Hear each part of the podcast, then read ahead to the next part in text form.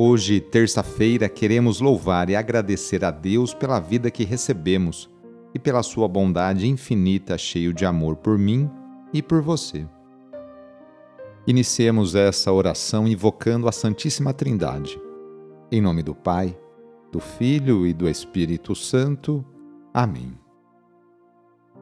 Senhor nosso Deus, nosso Pai, nós cremos em vós, nós esperamos em vós, nós vos amamos nós vos agradecemos este dia e vos damos graças porque estamos com vida. Oferecemos este dia ao Senhor com todas as nossas alegrias e sofrimentos, com todos os nossos trabalhos e divertimentos. Guardai-nos do pecado e fazei de nós instrumentos de vossa paz e do vosso amor. Ajudai-nos a observar vossos santos mandamentos. Amém. Terça-feira, dia 16 de maio. O trecho do evangelho de hoje é escrito por João, capítulo 16, versículos de 5 a 11. Anúncio do evangelho de Jesus Cristo segundo João. Naquele tempo disse Jesus aos seus discípulos: Agora parto para aquele que me enviou, e nenhum de vós me pergunta: Para onde vais? Mas porque vos disse isso, a tristeza encheu os vossos corações. No entanto, eu vos digo a verdade: é bom para vós que eu parta. Se eu não for, não virá até vós o defensor. Mas se eu me for, eu vou-lo mandarei. E quando vier, ele demonstrará ao mundo em que consistem o pecado, a justiça e o julgamento. O pecado, porque não acreditaram em mim. A justiça, porque vou para o Pai, de modo que não mais me vereis. E o julgamento, porque o chefe deste mundo já está condenado. Palavra da Salvação. Os apóstolos ficam tristes porque Jesus lhes falou de perseguições e de seu retorno ao Pai. Mas Jesus os conforta, garantindo-lhes que, após sua glorificação, enviará para eles o Espírito Santo, que vem com função clara. Vai convencer o mundo de que houve uma culpa, um inocente e uma condenação. Os culpados são os que condenaram Jesus à morte. O condenado é inocente. O sistema que o condenou sai condenado.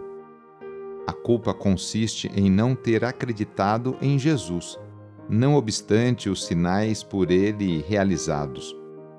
A inocência se comprova porque Jesus é escolhido por Deus. A glorificação de Jesus prova que ele foi vítima inocente.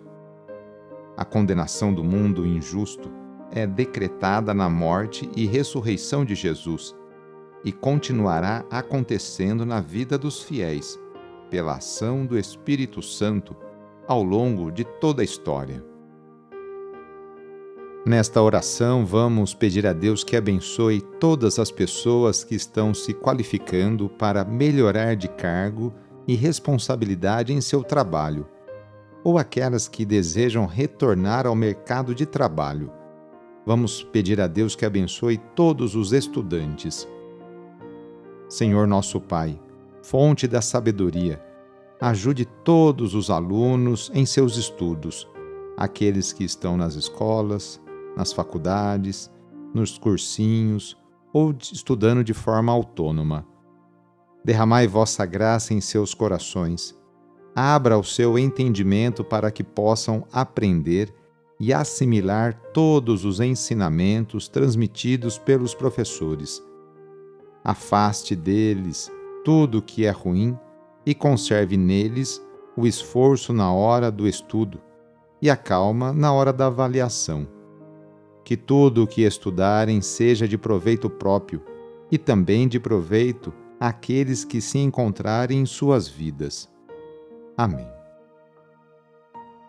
A nossa proteção está no nome do Senhor, que fez o céu e a terra. O Senhor esteja convosco, Ele está no meio de nós. Pela intercessão de Santo Agostinho, desça sobre você, sobre a sua família, sobre o seu trabalho e intenções a bênção do Deus Todo-Poderoso. Pai, Filho e Espírito Santo. Amém. Foi muito bom rezar com você hoje. Se esta oração está te ajudando, eu fico muito contente. Então envie o link da oração para seus contatos, familiares, amigos, conhecidos. Eu sou o padre Edmilson Moraes, salesiano de Dom Bosco, e moro atualmente no Colégio Salesiano Santa Terezinha, em São Paulo.